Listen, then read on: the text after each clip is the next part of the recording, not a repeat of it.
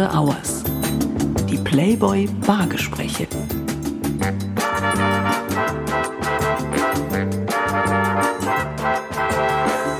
Herzlich willkommen zu After Hours, dem Playboy Podcast. Mein Name ist Florian Beutin und ich bin Chefredakteur und Verleger des deutschen Playboy.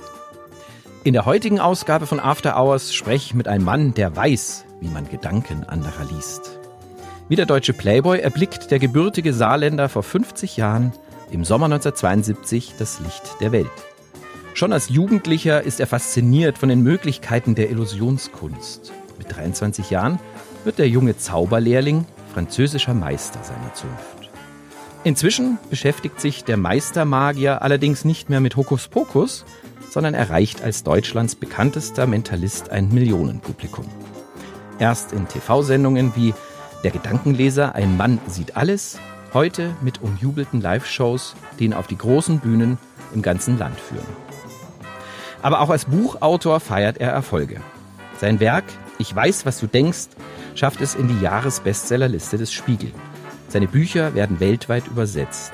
Inzwischen hat der Vielseitige mehr als eine Million Exemplare verkauft. Ende 2021 ist sein neuestes Buch erschienen. Es trägt den Titel Mach doch, was ich will. Die Kunst der Manipulation. Ein Thema, das aktueller scheint denn je. Auch darüber werde ich mit ihm sprechen. Ich will außerdem wissen, wie die Welt der Täuschung funktioniert, wo die Schwachpunkte unseres Gehirns sind und womit ich mich davor schützen kann, von anderen manipuliert zu werden. Ich freue mich auf den Mentalisten, Live-Künstler und Bestseller-Autor. Herzlich willkommen zu After Aus, Thorsten Haber. Ja, guten Abend. Danke fürs Einladen, fürs Haben. Fürs Haben. ja. Das ist, das ist schön. Ich freue mich, dass ich dich hier habe. Ja. Äh, zum Gespräch. Ähm, ja, äh, sagen wir, regelmäßige Hörerinnen und Hörer unseres Formats wissen, dass wir uns immer am Tresen einer Bar treffen mhm. und uns gepflegt dort einen auf die Lampe gießen. Mhm. Zweiteres werden wir hoffentlich auch tun. Ich hoffe, du hast einen gewissen Durst mitgebracht. Ja. Wir sind heute, machen wieder eine Ausnahme. Ähm, wir sind heute nicht in einer Bar, zumindest nicht in einer offen zugänglichen Bar, sondern wir sind in einer Art Studio, aber wir haben trotzdem tatsächlich was zu trinken dabei. Und ich hoffe, du hast auch Durst mitgebracht. Ja, natürlich. So ein Gespräch ist doch mit Durst viel schöner als ohne Durst. Das finde ich auch. Ähm, ich bin jetzt, ich übernehme jetzt so mal so ein bisschen heute die Rolle nicht nur des, des Fragestellers und Gesprächspartners, sondern auch des Barkeepers. Mhm. Ähm, irgendwie haben mir die Spatzen zugetragen, dass du Gin gerne magst, aber sehr. auch Whisky. Auch sehr, ja. Ähm, wir hätten jetzt hier tatsächlich einen Gin. Wäre das in Ordnung, dass wir... Das dass ist wir, wunderbar. Ja? Also mit mögen, ich, ich trinke jetzt nicht regelmäßig oder viel, aber wenn ja. zum Beispiel nach der Show noch ein Gläschen oder wenn man ausgeht mal ein Gläschen, ähm, da trinke ich sehr, sehr gerne Gin, ja. Ja. Bevor wir jetzt gleich anstoßen, ist es so manchmal, also das liest man ja sehr häufig. Mhm. Bei einem, du hast einen Auftritt von, vor Hunderten von, von, von Menschen, bist voller Adrenalin ähm, und dann braucht man da was zum Runterkommen auch? Nee, nicht unbedingt. Also vielleicht am Anfang war das tatsächlich so, dass ich ganz lang nicht runtergekommen bin. Ich kann mich auch noch erinnern an Auftritte, die ich als Jugendlicher hatte, so mit 15, 16. Ja. Und da kam das Lampenfieber nach dem Auftritt erst durch. Das hört Aha. sich jetzt komisch an, okay. ne? aber ich war davor recht cool. Entspannt ja. war ich nicht, aber ich war sehr fokussiert auf das, was passiert. War immer schon sehr, sehr ernsthaft, wenn ich das ja. gemacht habe, bevor ich auf die Bühne gegangen bin, habe mich gut vorbereitet. Das war also so der totale Fokus. Und nach dem Auftritt war mir dann oft schlecht oder ich hatte mhm. Bauchweh und da Aha. gingen dann all die Symptome los, die man normalerweise mit Vorher Lampenfieber hat, ja. verbindet. Ja. Und ich glaube, das ist, weil der Körper dann in die Entspannung gekommen ist und dann darf es raus. Mhm. Okay. Äh, inzwischen habe ich das aber nach vielen, vielen Jahren habe ich das glücklicherweise nicht mehr. Ich habe vor, Freuden, äh, vor Auftritten eher so eine Vorfreude. Ja. So wie, weißt du, wenn, wenn du weißt, es passiert was ganz Tolles, ja, ich ja. kann Und danach äh, ist das so eine schöne Erschöpfung. Mhm. So, so ein angenehmes ja. Bist du dann auch müde? Tatsächlich? Oder, oder nee, du, weil, nee, also tatsächlich bin ich, wenn jetzt der Auftritt, sagen wir mal, um elf vorbei ist, ne, mhm. dann vor zwei Uhr kommst du nicht ganz runter. Ja, ja. Und äh, du kennst wahrscheinlich die Situation, wenn du ja, also du bist ja heute in, in Leipzig, dann bist du in Duisburg, dann bist du irgendwie, du kennst das ja dann alleine auf einem Hotelzimmer zu sein. Und es gibt mhm. ja immer diese Geschichten auch so, wo die, äh, wo die Ellen, sag ich schon, ähm, Robert Williams, genau, ja. von dem ist es, glaube ich, so überliefert, dass er tatsächlich große Probleme hatte, ähm, auch Alkoholprobleme, weil er gesagt hat, dieses äh, ins Hotelzimmer zu kommen, so vom von ganz oben, ja. ganz unten nach unten zu fallen. So. Ja. Ähm, ist das was, was du kennst? Ja, das ist tatsächlich ähm, überhaupt nicht schön, weil du bist dann von einem Schlag, bist du von ganz vielen Leuten, wo du ja aber trotzdem auch eine gewisse mhm. Einsamkeit hast, weil auf der Bühne bist du ja zwar vor allen, aber du bist da allein. Also, ja, genau. Ähm, und du kommst aus dieser Euphorie dann plötzlich in das ganz andere Extrem mhm. und das ist tatsächlich sehr, sehr seltsam und da kann ich auch verstehen, wenn Leute sagen, das macht es irgendwie depressiv oder mhm. sie mhm. fangen dann an zu trinken oder irgendwas. Wobei ich selbst das Gott sei Dank äh, so nie hatte. Ja. Aber ich kann verstehen, weil das wirklich, das ist das, ähm, das Prinzip der Polarität. Ja, ja. Es, ist, äh, ja. es sind zwei Pole von demselben Ding. ja. ja. Genau, es ist, glaube ich, nicht notwendig, dass wir aus äh, schlechter Laune trinken müssen, sondern Nein. wir sind Genusstrinker. Und deshalb würde ich sagen, dass wir tatsächlich Gin, wir haben ähm, hier auch Tonic. Ähm, hast ja. du irgendwelche Vorlieben bei Tonic oder ist das? Ja, da gibt's ja immer, die sagen, es muss das eine sein oder das andere. Also tatsächlich ist meine Erfahrung, dass äh, also ich trinke es meistens tatsächlich mit Schweppes. Und da mit kriegen Schweppes. die Aha, meisten okay. Leute kriegen dann die Krätze, wenn ich dann ja. sage, mir reicht da so ein Schweppes oder Schweppes, je nach wie man es ja. aussprechen möchte. Ähm, aber das, was ihr hier habt, ist genauso gut für mich tatsächlich. Ja. Beim Gin mache ich meistens allerdings, ähm, da mache ich gerne Werbung für meine Heimat. Ich komme ja. aus Saarbrücken. Ja. Ich wohne da schon seit seit über 20 Jahren nicht mehr, aber ich mhm. komme daher und ähm, da kommt ja der Ferdinands Gin her und da bin ich immer ja. ganz stolz, wenn ich irgendwo bin und da steht ein Ferdinands. Wenn er irgendwo steht, dann trinke ich immer den. Ja. Das Aus ist alter Verbundenheit. Das, ich bin, ich mache auch gerne Werbung für den Gin, weil schau mal, was wir hier haben. Da ist ein Playboy-Logo drauf. Das ja, ist ein Playboy Gin. Das ist natürlich was. Ein, von Finch. Ähm, das ist schwäbischer, aber ähm, Mensch, da haben wir hier. Ähm, Danke sehr. Werden uns hier Gläser angereicht. Das ist wunderbar. Jetzt würde ich einfach sagen, dann fange ich mal mit dem Gin an. Das ist ja, ja, das Wichtigste. Du sagst mir einfach, ich gieße jetzt mal ein und sagst mir Stopp. Mhm. So. Stopp bitte. Stopp sagen. Ja, mhm. genau. Dann muss man ja gucken, wie lange der Abend ist. Genau. Ähm, so, und dann würde ich dir auch so wie gesagt, an dieser Stelle normalerweise Maike Zimmermann, ihr, ihr kennt sie vielleicht, ähm, das ist die Barfrau meines Vertrauens, mhm. die uns hier äh, in der Regel wunderbare Drinks kredenzt, kann leider heute nicht, deswegen äh, übernehme ich heute. Reicht es? Herzlichen Dank, ja. Wunderbar. Gut, so. Dann, wie es richtig funktioniert, könnt ihr übrigens, wie man richtige Drinks äh, mixt, könnt ihr übrigens auf www.playboy.de slash podcast nachlesen. Wir schauen jetzt mal, ob uns das mundet. Cheers. Lieber Thorsten? Ah, hast du gut gemischt. Oh, das ist, ja. Und was schön ist, ich liebe so, so riesige Eiswürfel, die da drin sind. Ja, das schön. Schöne Form ja. so, also das sehr, sehr schön. Ja. Ah, da ist auch eine Zitrone, hat ja. sich da reingeschlichen, so. Ja. Lieber Thorsten, willkommen in diesem schönen Format. Ja. Ähm, After Hours. Ich freue mich sehr, dass du, dass du hier bist. Ähm, ich habe dich ja eben hier als Mentalist, als Gedankenleser vorgestellt. Mhm. Ähm, für Menschen, die dich womöglich soll es vielleicht auch geben, nicht kennen. Wie würdest du dich denn selber vorstellen? Wer bist du und äh, was tust du? Also die Berufsbezeichnung Gedankenleser, die trifft schon ziemlich gut. Und als Gedankenleser bin ich jemand, der einmal das Verhalten anderer Menschen deutet, als auch das Verhalten anderer Menschen beeinflussen kann. Dieser Begriff manipulieren. Mentalist, manipulieren, mhm. beeinflussen, ja, da gibt es mhm. einen schmalen Grad. Ne? Das ja. ist nicht genau dasselbe, aber natürlich. Und ähm, dieser amerikanische Begriff Mentalist, der war, als ich damit angefangen habe hier in Deutschland, nämlich Anfang der Nullerjahre, also ich habe meine ja. ersten Auftritte gemacht als Mentalist, ich glaube, es war sogar 2000, 2001, ja. so rum, ja. da gab es den noch nicht. Also ich wusste zwar, was das ist, weil ich mich da natürlich mit auseinandergesetzt habe, aber wenn du da zu einem Deutschen gesagt hättest, ich bin Mentalist, dann hättest du das ewig erklären müssen. Und so sind wir auf diesen Begriff Gedankenleser gekommen, den mhm. ich auch sehr schön finde und der das sehr, sehr gut umschreibt. Das heißt, ich beschäftige mich mit der Gedankenwelt, anderer Menschen mhm. und natürlich auch damit, wie wirken sich denn unsere Gedanken darauf aus? Erstens mal, wie wir fühlen, welche Emotion steckt dahinter und dann ja. kommst du natürlich auch zur Körpersprache. Wie äußert sich das? Ja. Kommen wir gleich drauf auf die Körpersprache. Aber wie kann man Gedanken lesen? Braucht man dazu übersinnliche Fähigkeiten? Nein. Also ich denke mal, man braucht sicherlich ein unglaubliches ähm, Interesse und auch ein Durchhaltevermögen, sich da so reinzuknien, wie bei allem, was du gut machen willst. Also es würde ein Gitarrist würde dir dasselbe sagen und ein Chirurg wahrscheinlich auch. Also oder ein Formel-1-Fahrer, die würden dir das alle so sagen. Und ich glaube tatsächlich, dass wir ja sowieso ständig die Gedanken anderer Menschen lesen. Schon mal, als ja. ich jetzt reingekommen bin ja. und, und du hast mich begrüßt, da hast du erst mal geguckt, wie ist denn der so drauf? Ja. Und du hast ja, ja so einen ersten Eindruck. Und letzten Endes habe ich das halt nur auf die Spitze getrieben. Ja. Welche Rolle spielt die Körpersprache dabei? Um die, oder warum verrät die Körpersprache eigentlich die Gedanken des anderen? Die Körpersprache verrät die Emotion des anderen. Und das ist das Spannende. Weil Paul Watzlawick, ein großer Kommunikationsforscher, für mich Wunderbar. mit der größte Kommunikationsforscher ja. überhaupt, Der hat herausgefunden, dass jede Aussage aus zwei Ebenen besteht. Wir haben einmal die Inhaltsebene, das ist das, was der Zuschauer oder der Zuhörer, die Zuhörerin jetzt hört oder mhm. was ich jetzt spreche. Du hast aber noch eine andere Ebene. Du hast das, wie ich mich dabei bewege und alle Zuhörerinnen und Zuhörer haben jetzt mhm. natürlich auch noch die Ebene, wie ich das Ganze betone. Mhm. Und das ist die Metaebene und die ist deshalb so spannend, weil die Inhaltsebene, die sagt, was ich sage. Mhm. Aber diese ja. Metaebene, also Betonung und Körpersprache, die sagt, was ich dabei fühle, welche Emotion dahinter steckt. Ja. Und jede echte Verbindung mit anderen Menschen, also dann, wenn Empathie ins Spiel kommt, wenn es darum geht, was der andere wirklich will, wie der sich mhm. fühlt dabei, die findet halt eben auf dieser zweiten Ebene statt. Und mhm. deshalb ist die so spannend. Ja.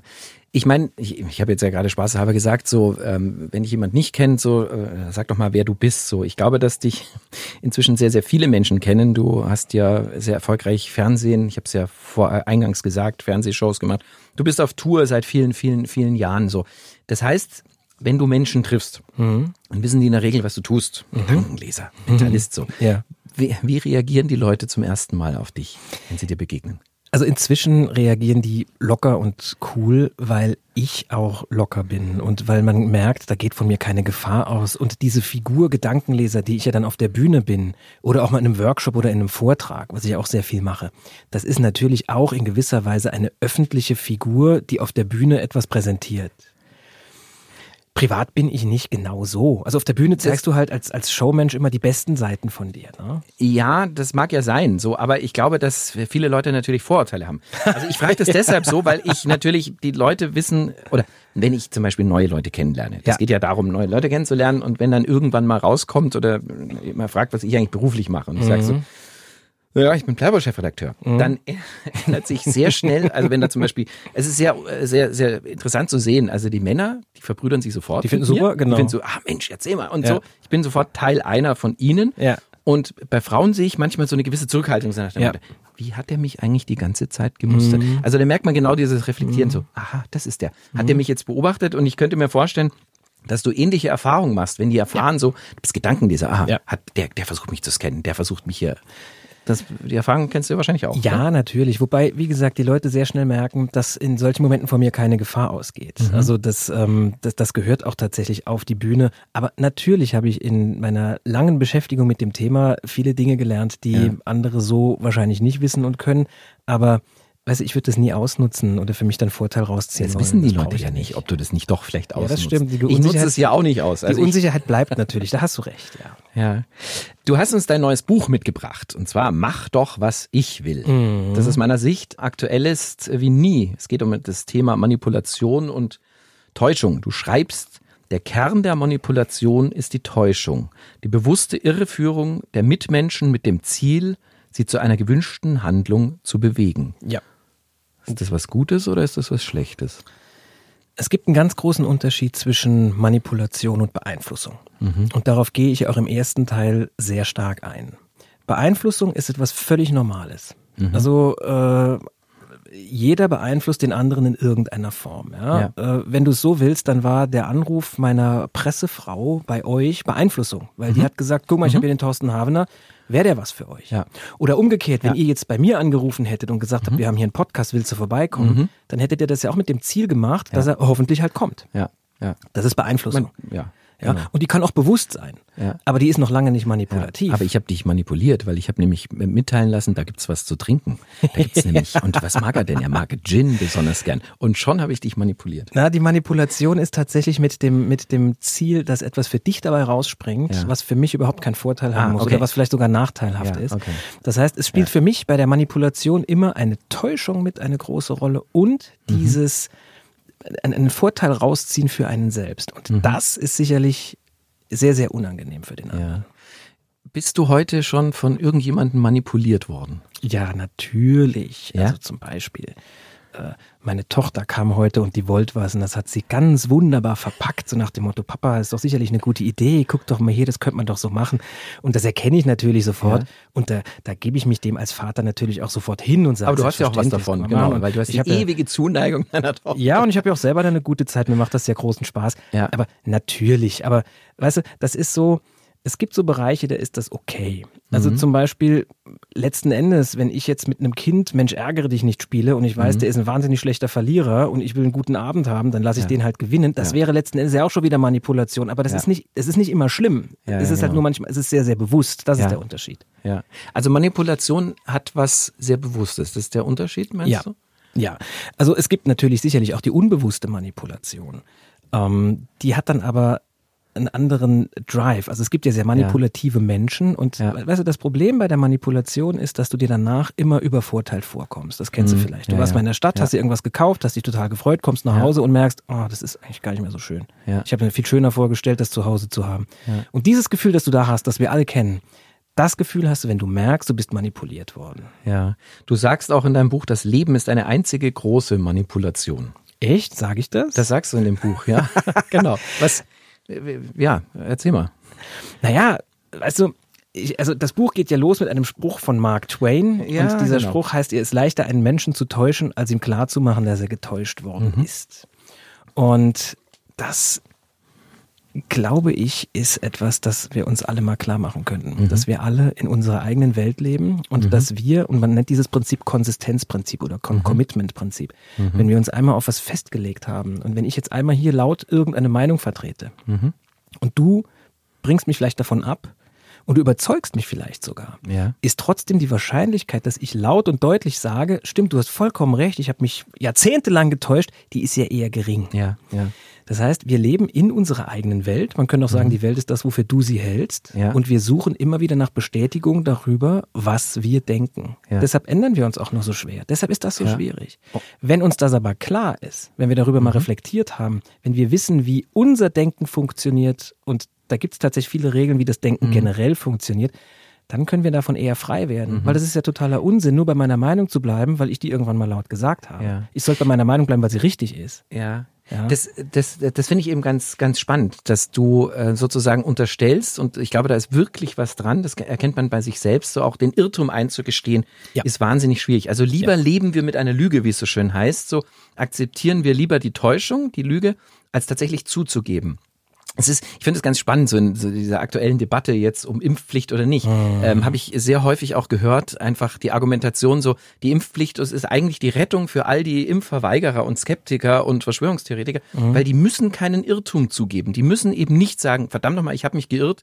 die Wissenschaft spricht eigentlich dagegen, gegen meine, ja. äh, sondern sie müssen sich einfach nur fügen. Weil sie können ja sagen, es ist immer noch Käse, aber ich, mir bleibt ja gar nichts anderes übrig, so ich muss mich ja jetzt impfen lassen. Das ist gefährlich, weil die Lager sind da derart verhärtet und ich möchte jetzt für kein Lager Partei ergreifen. Ja. Ich sage das als Beobachter, als jemand, der mit, mit solchen Szenarien sich gerne auseinandersetzt. Denn die Impfverweigerer könnten auch sagen, ich brauche meine Meinung nicht ändern, weil meine Meinung ist richtig, die anderen haben nicht recht. Die sollen ja. mir das erstmal wirklich beweisen. Und jetzt ja. habe ich eine Studie zum Beispiel gelesen, als ich hier für Mach doch, was ich will, recherchiert habe. Da ging es darum, dass in Amerika, das gab es ja immer schon, dass es eine Sekte gab, die gesagt hat, am so und so vielten August, ich nenne es irgendein mhm. Datum, ja, mhm. am so und so vielten mhm. August kommen die Außerirdischen. Mhm. Und die werden die Welt zerstören und die werden nur die mitnehmen, die uns angehören. Das mhm. war eine Sekte. Mhm. Mhm. Und die haben einen recht hohen Anhängerkreis dann gehabt und die ja. haben dann alles verkauft ne? und die haben sich vorbereitet auf den so und so vielten August, genau 23 Uhr 27, wo die dann kommen. Und mhm. natürlich, was ist passiert? Nichts ist passiert. Nichts die kamen nicht. Mhm. Eine normale Reaktion, würde man doch sagen, ist, dass die, da, dass die zugeben, Ihr habt euch getäuscht. Ich habe mich da getäuscht. Die mhm. kommen nicht. Die werden auch morgen nicht kommen. Ist mhm. aber nicht passiert. Mhm. Die haben sich so stark festgelegt. Und das ist dieses Commitment-Prinzip. Das ist eins von fünf Prinzipien, wie Manipulation funktioniert. Das habe nicht ich mhm. rausgefunden. Das hat ein mhm. großer Psychologe namens Caldini. Mhm. Könnte man fast denken, das wäre ein Künstlername. Ja, ja, ne? eben. Der hat das rausgefunden, ja. dieses Commitment-Prinzip. Ja. Wenn du dich einmal festgelegt hast und lautstark gesagt hast, die kommen. Ja und hast dein Haus verkauft, dein Auto verkauft, hast Kontakt abgebrochen zu Menschen, die mhm. zu dir gesagt haben, du spinnst. Das heißt, du hast das immer wieder mhm. bestätigt, auch vor dir selbst. Dann sagst du nicht am so und so vielten August mhm. um 23.27 Uhr, ach, jetzt habe ich mich geirrt. Nee, dann sagst du, da muss was dazwischen gekommen sein. Ja. Die kommen an einem anderen Termin. Und ja. du bleibst dabei. Ja. Und das ist natürlich irrational und unsinnig. Ja. Und auch gefährlich. und sehr sagst. gefährlich. Wir sollten uns nur überlegen, Weißt du, Plato hat schon gesagt, was davon ist in mir. Also mhm. immer wenn wir über jemanden lachen mhm. oder wenn wir uns über jemanden lustig machen oder mhm. auch wenn wir etwas nicht mögen, was davon ist in mir, mhm. bedeutet, was halt, wie wäre ich oder was, welchen Teil davon, was ich gerade ablehne, ja. was davon ist in mir schon drin, wie wirke ich auf andere? Mhm. Ich finde, das ist eine sehr gute Philosophie. Mhm. Wir lachen vielleicht über sowas und denken, das sind Idioten. Aber was davon ist in mir? Wann ja. machst du das in deinem Alltag? Wo gibt es Momente, wo du vielleicht mit deinem Partner so bist, mit ja. deinen Kindern so bist, mit deinen Berufspartnern? Ähm, und da wirst du merken, wenn du mal reflektierst in Ruhe, nur für dich, du musst auch keinem mhm. Rechenschaft ablegen, du machst mhm. das nur für dich, wirst du merken, ey, manchmal bin ich genauso. Wir ja. machen das nur auf einem anderen Level vielleicht. Ja. ja. Und dann wird's gefährlich. Ja, ich finde es wahnsinnig ähm, anstrengend und tatsächlich, weil wir auch dieses Beispiel genannt haben, das macht es natürlich, sage ich mal, für die, die eigentlich überzeugen wollen und die vielleicht auch politische Verantwortung haben, mhm. wahnsinnig kompliziert, weil das heißt ja eigentlich, was du sagst, ähm, dass du diese Menschen gar nicht erreichst. Du kannst die nicht mehr rational erreichen. Das stimmt, du kannst sie auf einer anderen Ebene erreichen. Also eines der wichtigsten Prinzipien, die ich auch über die Zauberkunst gelernt habe, und vielleicht ganz kurz, ich hole mal aus, ich komme ja eigentlich aus der Zauberkunst. Ich mhm. habe meinen ersten Auftritt gemacht mit zwölf, mhm. mit 13. Ähm, und da habe ich gemerkt, ich kann das. Mir, liegt, mir, mir geht es leicht von der Hand. Ich liebe es, vor Menschen zu stehen. Das ist ein Talent von mir und ich konnte unheimlich gut Illusionen erzeugen. Ja. Und ich persönlich finde, eine Illusion ist was auf der Bühne, ist etwas Wunderschönes. Mhm. Etwas zu zeigen, was nur in den Köpfen der Menschen entsteht und kreiert wird. Und in Wirklichkeit ja. ist es ganz anders. Das hat ja auch ja. schon wieder was Philosophisches, finde ich. Ja. Und das hat mich nicht losgelassen. Und im Rahmen dieser Beschäftigung, was ja inzwischen schon viele, viele Jahre mich durch mein Leben begleitet, also inzwischen habe ich das Genre gewechselt, ich bin mhm, jetzt genau. Gedankenleser, aber der Kern ist immer noch in der Zauberkunst. Ja, Illusionskunst. Ja. Mhm. Und da habe ich gelernt, dass wenn du ähm, wenn du jemanden überzeugen möchtest, also einfaches Beispiel, ich möchte jemanden auf die Bühne bringen zu mhm. mir und ich mhm. weiß, die Leute mögen das in der Regel nicht, die stehen ja. nicht gern vor anderen. Das ist doch fürchterlich, was passiert. Das ist die ja, genau, größte genau, Angst des Menschen, ne, ist vor anderen zu stehen. Ja. Jetzt ist meine Show aber und ohne Hose vor jemand anderen zu stehen. Ist das nicht immer Ja, na, also ich hasse es Leute bloßzustellen mhm. oder ähnliches. Also mhm. die, die, größte Vorsicht und die größte Vorbereitung bei mir geht dahin, dass, dass der Zuschauer immer gut dasteht. Ja. Also wenn einer die Torte ins Gesicht kriegt auf der Bühne, dann bin immer ich das. Die Witze werden immer auf meine Kosten gemacht, immer. Aber du hast vollkommen recht. Also ähm, nackt vor jemandem zu stehen, ist natürlich, mhm. das ist die Schutzlosigkeit. Mhm. Das kommt übrigens, das beschreibe ich auch in Mach doch, was ich will. Das kommt aus unserer Entwicklung her. Mhm. Wir waren sicher früher im, in unserem Tribe, in unserem ja. Stamm. Ja. Wenn wir da ausgestoßen wurden, dann waren wir alleine und waren den Gefahren der Natur entblößt, ausgesetzt. Wir waren sozusagen. entblößt und wir mhm. konnten uns nur gegen wilde Tiere, Gefahren der Natur, konnten uns nicht mhm. wehren. Mhm. Und deshalb ist es für uns so schlimm, alleine vor anderen zu stehen und beobachtet zu werden. Mhm. Jetzt hat die Welt sich natürlich geändert in den letzten 200.000 Jahren, aber unser Gehirn hat sich nicht entsprechend ja. schnell mitgeändert, vor allem in den letzten 20 Jahren. Worauf ich hinaus will ist, ich habe natürlich geguckt, wie bringe ich denn Leute dazu, dann trotzdem zum Beispiel nach vorne mhm. zu kommen oder mir zu folgen. Oder mhm. wenn ich jetzt. Du hast früher, 100 Euro einfach in der Hand und sagst, die gehören dir. Wenn die würden nicht funktionieren. Also Belohnung ist nicht mhm. so spannend. Okay. Viel spannender ist es, einen, einen anderen Lustgewinn zu haben, also mhm. zum Beispiel die Aussicht auf eine tolle Zeit auf der Bühne, die ja. Aussicht, Applaus zu bekommen, die mhm. Aussicht, ein unglaubliches Erlebnis zu mhm. haben. Und natürlich die Gewissheit, da passiert mir nichts. Ja. Und worauf ich jetzt sehr breiter Bogen gespannt, ja, worauf ja. ich hinaus will, ist, wir machen, was wir sehen, wir machen nicht, was wir hören. Wenn ich also mich selber auf der Bühne unmöglich benehmen würde, meine mhm. Zuschauer schlecht behandeln würde und würde aber ganz freundlich sagen, kommen Sie bitte mit nach vorne, Sie kriegen auch 100 Euro, da würde der Zuschauer mhm. sagen, nee, mhm. behalt mal deine 100 Euro, das meine ich nicht. Ja, du hast mir gezeigt, dass du das nicht kannst. Ja, ja. In dem Moment, wo die Leute aber merken, da wird mir nichts passieren. Mhm. Der hat, und, und der Schlüssel ist meine innere Haltung. Ich gehe wirklich mhm. raus mit dem Gedanken, ich mag euch alle. Ich bin hier, mhm. um mit euch gemeinsam einen super Abend zu verbringen. Ja. Dann spüren die das und dann kommen die auch nach vorne. Ja. Das heißt, und jetzt nochmal auf die Impfgegner und oder die Impfbefürworter und so zu mhm. kommen, mhm. wenn du jemanden wirklich beeinflussen möchtest, dann mach ihm vor, was er zu tun hat.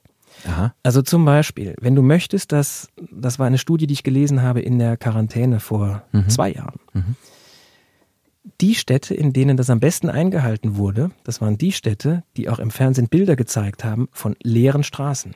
Die mhm. Bilder gezeigt haben von großen Städten, wo nichts unterwegs war. Mhm. Da sind die Leute daheim geblieben. Mhm. Da, wo die Fernsehsendungen so abgelaufen sind, dass praktisch normales Fernsehprogramm gelaufen ist, von vielleicht noch zwei Jahren vorher, man hat den Leuten nur gesagt, bleibt bitte zu Hause, aber im Fernsehen liefen ständig andere Bilder. Ja. Da sind die Leute nicht so zu Hause geblieben. Aha. Das heißt, wenn Sehr du jemanden spannend. wirklich beeinflussen willst, dann liegt die Macht bei dir. Mach's ihm vor. Ja. Also wenn du Authentizität willst zum Beispiel, als Chef, mhm. Dann hilft es unglaublich, wenn du selber authentisch bist. Ja. Wenn du willst, dass deine ja, Mitarbeiter klar. pünktlich kommen, dann musst ja. du selber pünktlich sein. Das wirst du als äh, Chefredakteur genau wissen. Wenn du willst, dass Leute ordentliche Texte schreiben, dann schreib einfach mal selber ordentliche Texte. Danke, habe ich verstanden, ja. Ich nein, nein, nein. Ich, hey, Moment, ich bin Abonnent seit vielen Jahren, ja. Oh, ja, ja. Du bist, da kommen wir gleich drauf. Du bist ja nicht nur Abonnent, ja. äh, erfreulicherweise, das wusste ich gar nicht, aber das mhm. freut mich natürlich sehr, sondern du bist ja auch Mitwirkender beim Playboy. Oh ja. Seit, seit vielen Jahren. Ja. da trinkt man vorher noch ein. Ja. So. Aber das finde ich ja, ähm, das finde ich sehr spannend und natürlich auch wieder logisch, weil auch das kennen wir. Wir sind beide Eltern. Äh, du hast drei Kinder, ich habe insgesamt keinen drauflegen. Insgesamt vier Kinder. Also auch da, du bist ja nur dann authentisch oder glaubwürdig, wenn du es auch vor, vorliebst. Also kannst genau. ja nicht, natürlich viel erzählen, aber wenn du natürlich ein ganz anderes Leben, also das ist natürlich tatsächlich in vielen, vielen, ja. vielen Bereichen. Also oberste Regel. Oberste Regel. Wir, machen, wir machen, was wir sehen, wir machen nicht, was wir hören. Ja. Das ist, das ist so die Grundregel, die sich ja. auch durch einige Kapitel zieht. Genau. Mhm. Manipulation im Marketing, darüber sprichst hm. du und schreibst du ja auch in, in, hm. in deinem Buch. Ähm, klar, ich meine, wir, das ist auch nicht neu. Ich meine, wir kaufen Dinge, die wir eigentlich nicht brauchen, aber wir werden manipuliert und das, das ist ja ganz, ganz ausgefeilt, in welcher Höhe, wo, wie, was hängt und ja. so. Ähm, ich finde tatsächlich, würde gerne, ich habe es vorhin schon, würde aber gerne über die Politik sprechen an der Stelle, weil ich mhm. finde das natürlich weitaus gefährlicher, ähm, auch wahrscheinlich unter dem Eindruck äh, der Zeit, in der wir uns gerade befinden. Hm. Du sagst in deinem Buch, die Wiederholung ist neben der Behauptung eine der elementarsten Techniken der ja. Einflussnahme. Ja. Wiederholung ist der Grundpfeiler der Manipulation. Ja. Denke ich sofort natürlich zum Beispiel an Donald Trump. Ja. Donald Trump beispielsweise wiederholt immer das gleiche Narrativ immer. von der von der von der von der gestohlenen Wahl. Ja. Ähm, bis heute. Ja. Ist er sozusagen ein Meistermanipulator? Absolut. Donald Trump ist, ich habe das mit einem äh, befreundeten Psychologen, der auch ein tolles Buch geschrieben hat. Der hat zwei tolle Bücher geschrieben. Das eine heißt ähm, Gestatten, ich bin ein Arschloch. Der Pablo Hagemeyer, mhm. der ist Psychologe und äh, kennt sich sehr gut aus mit Narzissten. Ja. Und mit dem habe ich auch viel über Trump gesprochen. Auch als ich das Buch geschrieben habe, habe ich immer wieder ihn angerufen, weil ich auch die Meinung von ihm hören wollte dazu. Und der ist hochmanipulativ in allem, mhm. was er tut. Der ist völlig empathielos. Mhm was auch für einen Narzissten natürlich äh, spricht. Ja, das heißt, dem ist einfach egal, wie es dem anderen geht. Ja. Und dieses ständige Wiederholen. Da ist eine Geschichte auch, die hat sogar bis ins Buch geschafft. Das war ein, ähm, ein, ein, ein Journalist eingeladen in einen Podcast, ähnlich wie wir jetzt hier sitzen. Mhm. Und da war mhm. Trump und dieser Journalist. Mhm. Und Trump mochte diesen Journalisten nicht besonders. Und die kamen so ins Gespräch in diesem Podcast und da hat Trump gesagt, ja, ich, ich kann die eh nicht leiden. Äh, du hast mich schon dreimal in deine Sendung eingeladen. Ich bin da nie hingekommen, ich habe die abgesagt. Und dann mhm. sagte dieser Journalist, hä? Ich habe dich nie eingeladen. Und er sagt Trump, doch, ja. natürlich, dreimal hast du mich eingeladen. Ich musste dreimal ja. absagen, du gehst mir total auf die Nerven. Ja. Und weißt du, was da passiert ist? Normalerweise würdest du doch jetzt, wenn ich dir die Geschichte ja. sagen, äh, erzähle, würdest du doch sagen, hä, da, dann, dann, dann, dann lass ich ihn halt, sag ich, ne? Das Interessante ist, dass dieser, dieser Journalist angefangen hat zu zweifeln.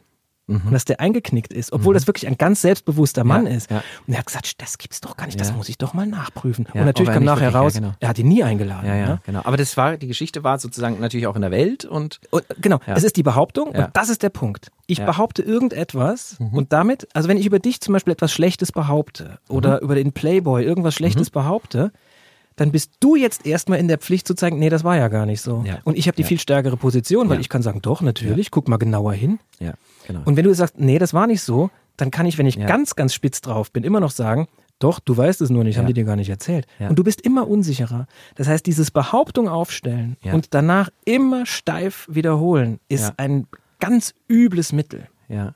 Klingt natürlich extrem ähm, manipulativ äh, sowieso, ja. aber sehr strategisch. So, bei Trump frage ich mich manchmal, ist er inzwischen selber Opfer seiner eigenen Täuschung? Also glaubt ja. er das tatsächlich, was ja, er sagt? Ich glaube tatsächlich, dass der in dem Sinne nicht böse ist. Also in, in, in dem Sinne nicht böse ist, dass er bewusst lügt. also es gibt ja einen Riesenunterschied zwischen Wobei, das ist eine falsche Aussage, das ist Quatsch. Das möchte ich ganz kurz zurückspulen. Mhm. Doch, der lügt auch bewusst.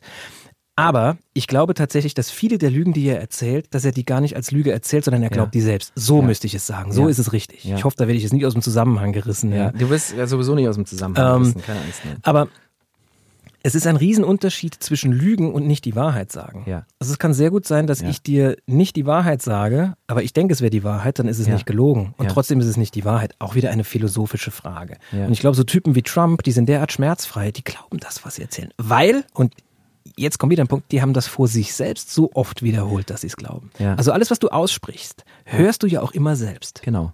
Und wenn du ständig eine Sache behauptest, immer und immer und immer wieder, kommst du irgendwann an den Punkt, vielleicht, wenn du Mhm. nicht reflektierst und vorsichtig bist, dass du sie selbst glaubst.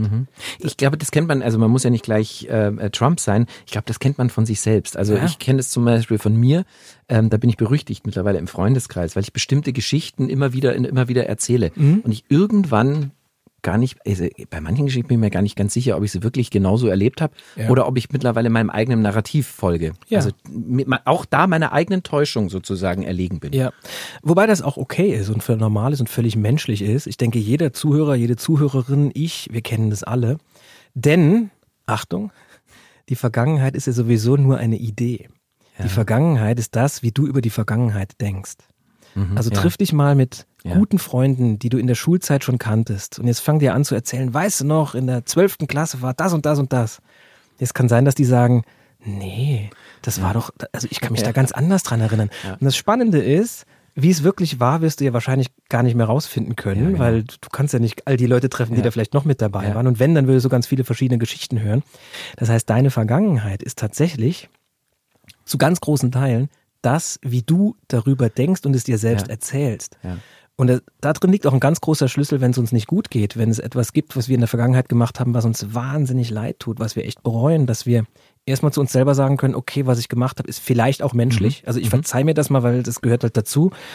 Und vielleicht war es auch gar nicht so schlimm, wie ich drüber denke, das weiß ich gar nicht mehr genau. Im umgekehrten Falle natürlich darf man nichts runterspielen, vielleicht war es viel schlimmer, als ich denke. Ja. Da muss man dann mit anderen Leuten drüber reden. Ja. Aber Vergangenheit ist nicht echt, Vergangenheit ist eine Idee. Ja, das ist spannend. Ähm, Das, ähm, man sagt ja immer so, ich war Augenzeuge eines bestimmten Ereignisses. da gibt's tolle lachst- Sachen, Genau, ja. du lachst schon, genau. Eigentlich ist der Augenzeuge nichts wert, oder? Weil es ja auch eine. Also du spielst mir einen Ball nach dem anderen zu, da, gehe ich auch im Buch drauf ein, wie zum Beispiel Zeugenaussagen bewusst manipuliert worden sind, auch schon. Also heute ist man da sehr viel vorsichtiger, aber vor vielen, vielen Jahren war das noch ein bisschen lockerer. Da wurde dann zum Beispiel Tests gemacht. Ähm, Leute, die einen Auffahrunfall beobachtet haben. genau. Und da hat man zum Beispiel gefragt, ähm, wie schnell ist das andere Auto gerast, als er in den anderen geknallt ist. Und den, zu den anderen hat man gesagt, wie schnell ist das Auto gerollt, Rollt. als es in den anderen rein ist. Also man hat Ja, die Worte ja. anders. Ja, und die, die Unterschiede in dem, wie schnell die Autos eingeschätzt wurden, die waren riesig. Ja, ja. Das heißt, über die Wortwahl, Ja. über ein vergangenes Ereignis kannst du unglaublich natürlich andere Bilder erzeugen und Mhm. diese Bilder erzeugen andere Gedanken, andere Emotionen und dadurch andere Handlungen. Wahnsinnig spannend. Ähm, wir waren gerade bei Trump, dann finde ich, müssen wir auch fairerweise zu Putin kommen. Ähm, wirklich, ja. Zynisch gefragt, ist der Kreml-Despot der gefährlichste Magier unserer Zeit? Ich weiß es nicht.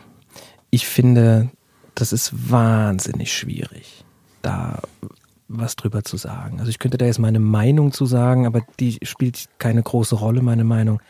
Natürlich ist es wahnsinnig gefährlich. Was ich so unglaublich finde ist, und das hätte ich mir niemals träumen lassen, ich bin ja in einer Zeit groß geworden, in der es die Mauer noch gab, ja, und ich kenne auch noch diese Bedrohung, dieser nukleare Holocaust, der in den 80ern ja immer, das war ja so das, das einzige Dunkle, was wir in den 80ern hatten. Der Ja. Rest war ja, Ja. echt ein easy Jahrzehnt, muss man sagen. Ja, Ja. gut, nicht ganz Tschernobyl, Baumsterben und so weiter, aber im und Großen und Modern Ganzen. Talking nicht zu vergessen. Das war das Allerschlimmste. Das hat doch Otto schon gesagt. Otto hat doch in seinem Film schon den, den Terminator zurückkommen lassen, damit er, die, damit er Modern Talking auslöscht, damit uns das erspart. Er hat es nicht geschafft.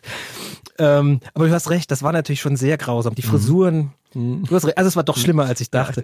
Na, Aber jetzt mal ernsthaft. Ähm, mir war das nie so klar, aber überleg mal, in, in wie wenig Händen das Geschick der Welt liegt, das finde ich schon unfassbar. Und was ich ganz schlimm finde, ist, wenn dann gejubelt wird, wenn russische Panzer hochgehen zum Beispiel, weil ich stelle mir immer vor, da sitzen auch Söhne drin und die Mütter Genau. lieben ihre Söhne genauso und das hat das Ding doch schon gesungen, ja. Genau. I hope the Russians love their children too. Ja, natürlich Ja. lieben die ihre Kinder klar. auch und die wissen auch nicht genau, was da Ja. los ist. Ich finde das unfassbar und hat, also das macht mich tatsächlich fassungslos und ziemlich ratlos und ich weiß nicht, was ich meine, du kannst es nicht ändern, ne? Mhm. Du jetzt als Chefredakteur im Playboy oder ich als mit dem, was ich mache, als Gedankenleser, ich kann mein Umfeld ändern, ich Mhm. kann gucken, dass ich ein ordentliches Leben führe, aber dass das Geschick der ganzen Welt in der Hand von doch wenigen Menschen liegt, das finde ich mhm. wirklich sehr seltsam. Das war aber schon immer so. Also ja, aber es wird einem anders, ne? besonders, ne? wie du es beschreibst, das eben so, dass einem das wieder so bewusst wird. Und ich finde so gerade in, in einer Zeit, wir sind jetzt so in den, in den letzten zehn Jahren, würde ich mal so, so geprägt worden, so die Digitalisierung und eigentlich ist alles so, so logisch und, und das Mensch, der menschliche Faktor spielt gar nicht mehr so eine Rolle. So hm. plötzlich wird ja so brutal vor Augen geführt, natürlich, der menschliche Faktor ist alles. Ja, da gibt es eine Person oder ja. vielleicht zwei Personen, die im Prinzip mal ganz kurz die ganze Welt in Angst und Schrecken ähm, versetzen können. Ja. Zu was angenehmeren. Ja, bitte. du ja. erzählst, das hat mir sehr gut gefallen, die, die, die Passage. Du erzählst in deinem Buch von deinem allerersten Auftritt auf einer Theaterbühne. Mhm. Was hast du versucht, an dem Beispiel zu verdeutlichen?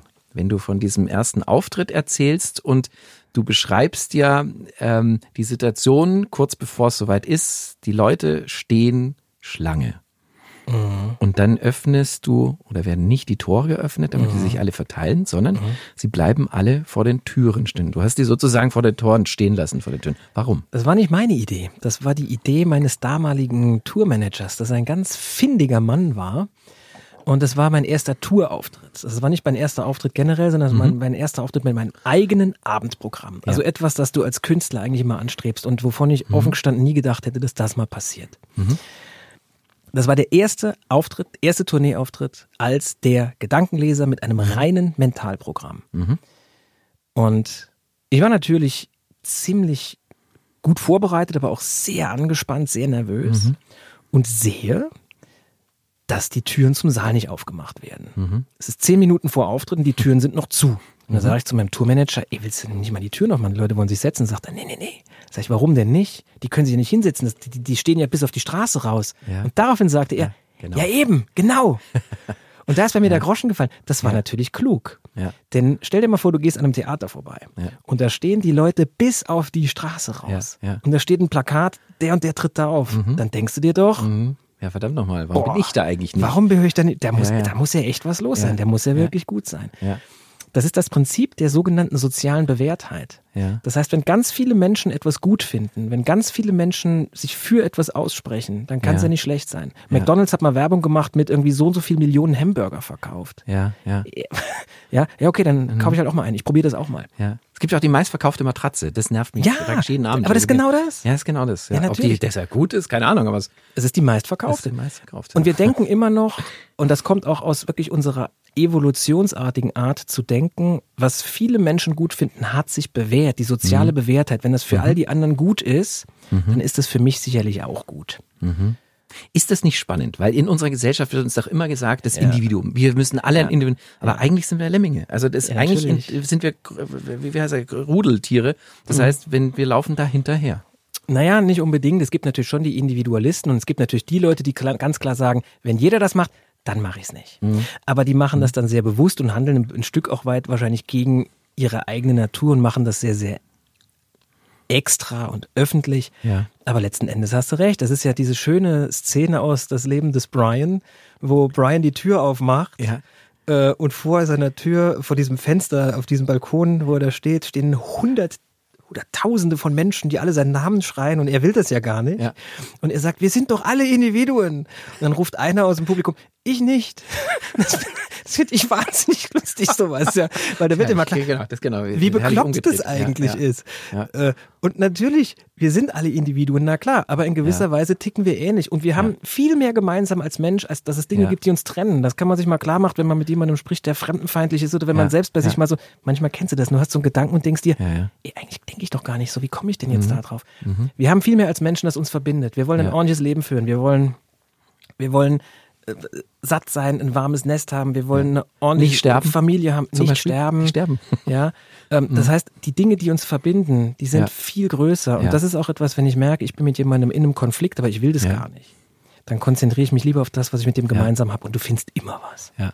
Das finde ich äh, äh, genial übrigens. Also dann im Prinzip, ich glaube, da kann man viele Konflikte entschärfen. Genau, weil man sagt so, lass uns doch mal nicht über das reden, was uns trennt, sondern das, was uns eigentlich verbindet. Und das ist möglicherweise viel mehr. Ja. Wie können wir uns grundsätzlich vor Manipulation schützen? Das war der eigentliche Grund, warum ich das Buch geschrieben habe. Ja. Weil ich wollte, dass die Leute, die das lesen, dass die die Werkzeuge kennen, um sich davor zu schützen. Es ist also überhaupt nicht dafür geschrieben worden, dass man andere manipuliert. Und ich denke, das kommt mhm. auch ziemlich deutlich raus, wenn man ja. das liest. Ja. Wann werden wir manipuliert? Wir werden manipuliert letzten Endes, wenn man es ganz stark runterbricht, aus einem einzigen Grund, weil wir Angst haben vor irgendetwas. Mhm. Wir haben die Angst, was zu verpassen, wir haben die Angst, mhm. etwas nicht zu kriegen, wir haben die Angst, teurer zu bezahlen als andere, wir haben mhm. die Angst, mhm. einsam zu sein und so weiter und so fort. Das, das heißt, Ängste. Mensch. letzten Endes, wenn Manipulation spielt mhm. immer mit der Täuschung, die dafür sorgt, dass der andere irgendeine Angst hat. Jetzt mhm. nicht okay. Todesangst gleich, aber ich krieg das nicht mehr. Ja. ja. Gehst in den Supermarkt, ist kein Öl mehr. Denkst du dir, oh Mist, mhm. was mache ich denn jetzt? Hast du Angst, kein Öl mehr? Kaufst du auch welches? Ja, ja, ja. Das ist dann die selbsterfüllende Prophezeiung. Ähm, wenn in der Zeitung steht, es gibt kein Öl mehr, dann werden alle mhm. Leute los, losziehen, Öl kaufen und ja. deshalb gibt es kein Öl mehr. Das ist ja. eine Prophezeiung, das, die auch eintritt. das ist so aktuell. Das haben wir genau so genau. zum Teil. Warum? Ja klar. Ja, also die selbsterfüllende Prophezeiung ist ja. eine Prophezeiung, die eintritt aus dem Grund, weil sie vorher prophezeit wurde. Mhm. Mhm. Auch etwas, das wir gerade im Moment gut beobachten können. Es ist immer eine Angst. Mhm. Das heißt, du bist frei von Manipulation, wenn du keine Angst hast. Und das ist einer mhm. meiner Lieblingssätze. Stell dir mal vor, wer wärst du ohne deine Ängste und Sorgen? Mhm. Mhm. Wer wärst, wie würdest du handeln? Mhm. Was für ein Leben würdest du führen? Eine, vermutlich. Genau, ja. das ist echte Freiheit. Ja. Das heißt jetzt nicht, dass man unreflektiert durch die Welt zieht, bei Rot über die Ampel geht ja. und keine, das, das meine ich damit überhaupt nicht. Ich meine die Angst, was zu versäumen, die Angst, was nicht zu kriegen und so weiter und so fort. Und dann mhm. habe ich mich mal ein bisschen mit beschäftigt, wie funktioniert denn Angst? Also mhm. was macht es denn mit uns? Warum haben wir das denn? Mhm. Angst erstmal ganz kurz runtergebrochen. Also Angst ist grundsätzlich immer die Erwartung von Schmerz oder ja. Leid oder ja. etwas nicht bekommen. Ne? Ja. Und damit hat Angst immer etwas zu tun mit der Zukunft. Mhm. Denn du erwartest, dass irgendetwas passiert, was für dich unangenehm mhm. ist. Mhm. Weil es ist ja noch nicht passiert, es sondern es ist, immer, passiert. es ist immer genau. Aber das Gefühl, das ist jetzt. Ja. ist also ein Irrsinn eigentlich. Und dann können wir uns mal klar machen, dass 90 Prozent der Dinge, vor denen wir Angst haben, nicht eintreten. Und trotzdem fühlen mhm. wir uns jetzt so, als hätten wir das bereits, mhm. dieses Leid. Mhm.